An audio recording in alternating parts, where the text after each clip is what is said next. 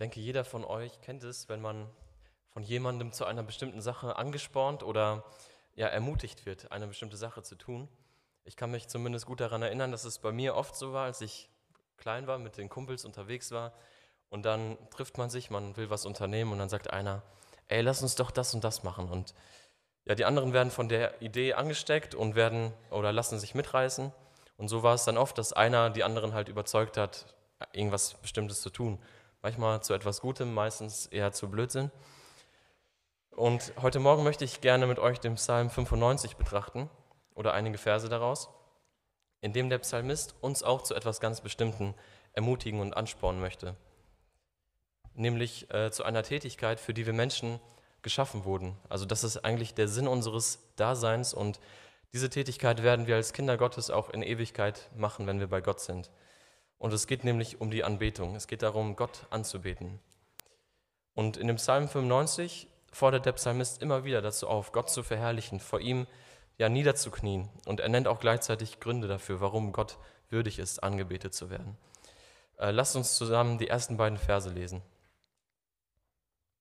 Kommt, lasst uns dem Herrn zujubeln und über den Fels unseres Heils jauchzen. Lasst uns mit Danken vor sein Angesicht kommen und mit Psalm über ihn jauchzen. Gott wird hier in den ersten Versen der Fels des Heils oder der Fels der Rettung genannt. Er ist ein Fels, der immer feststeht und sich niemals verändert. Er wankt niemals. Gott ist unveränderlich, weil er perfekt und vollkommen ist und er bleibt immer derselbe. Egal, was für Stürme auch in unserem Leben wüten oder durch was für schwere Zeiten wir auch gehen, Gott ist der Fels in der Brandung. Und er ist der Fels unserer Rettung, denn er hat seinen eigenen Sohn Jesus Christus für uns hingegeben, dass er am Kreuz für unsere Schuld bezahlt. Und wenn wir unsere Hoffnung auf ihn setzen, auf den Sohn Gottes, dann ist unsere Rettung sicher bei ihm. Genauso sicher wie Gott immer derselbe bleibt und sich nicht verändert, so sicher ist unsere Rettung auch bei ihm.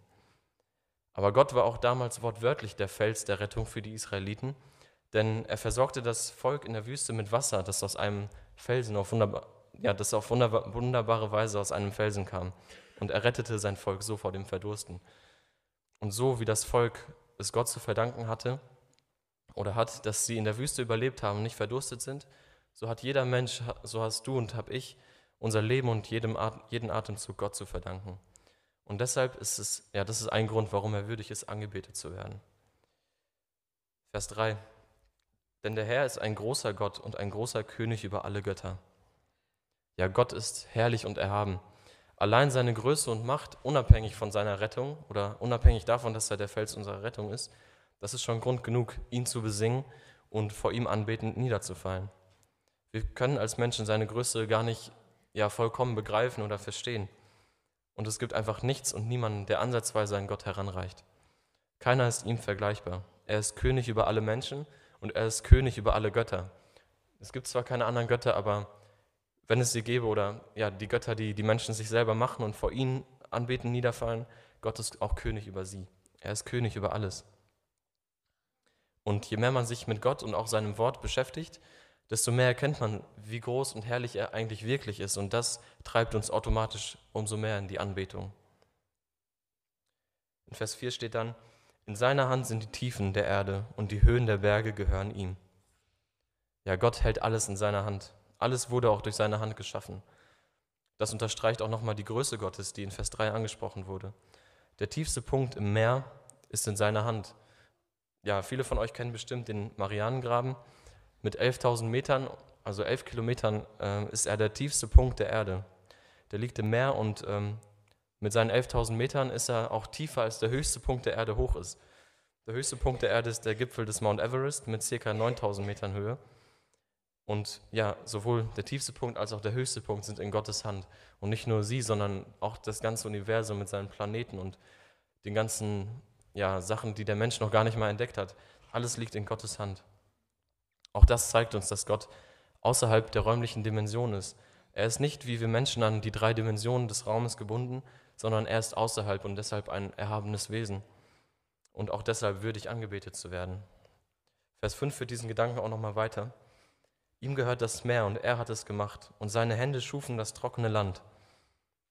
Ja, das stürmische Meer mit seinen Gewalten, die der, Meer nicht, äh, die der Mensch nicht bezwingen kann und das Festland vom Regenwald bis hin zur trockenen Wüste hat Gott geschaffen und hält sie in seiner mächtigen Hand, inklusive allen Naturgewalten und allen Lebewesen, die sich darin befinden, auch inklusive dir und mir.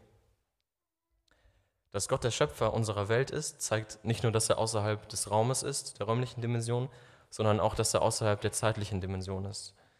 Gott ist nicht an Zeit gebunden und er ist damit ewig.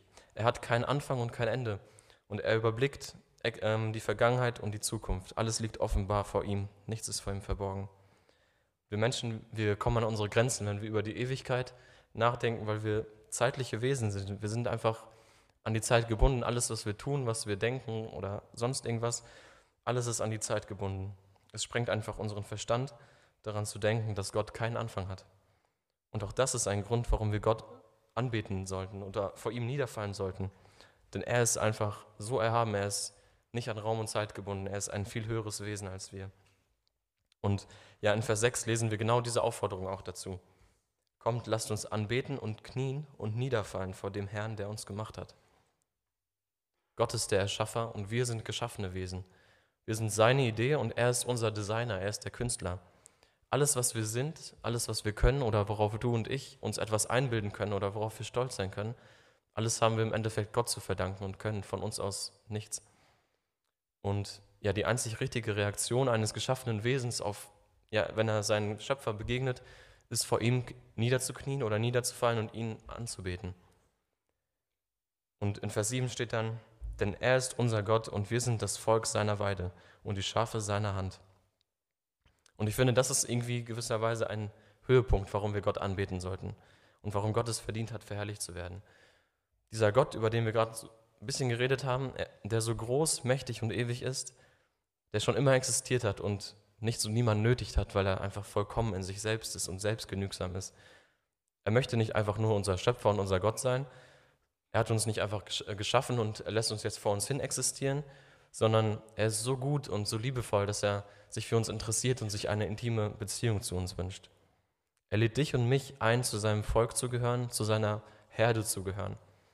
Er möchte dein Hirte sein, er möchte sich um dich kümmern, wie ein guter Hirte sich um seine Schafe kümmert oder ein liebender Vater sein Kind umsorgt. Und zu dieser Liebesbeziehung lädt der allmächtige Gott dich ein und der Glaube an seinen Sohn Jesus Christus und daran, was er im Kreuz für uns getan hat, das ist die Tür zu ihm. Das ist die Tür zu, zu dieser Liebesbeziehung zum allmächtigen Gott. Ja, und ähm, wenn du noch keine persönliche Beziehung zu, diesem, zu deinem Schöpfer hast, wenn du noch ein verlorenes Schaf ohne Hirte bist, dann sind die nächsten Worte aus Vers, Verse 7 und 8 Worte ganz persönlich an dich. Heute, wenn du seine Stimme hörst, dann verhärte dein Herz nicht. Ja, komm zu Jesus und dann gehörst du mit zu, zu der Schar seiner Kinder und lasst uns einfach gemeinsam den anbeten und vor ihm niederfallen, der allein würdig ist, verherrlicht zu werden. Amen.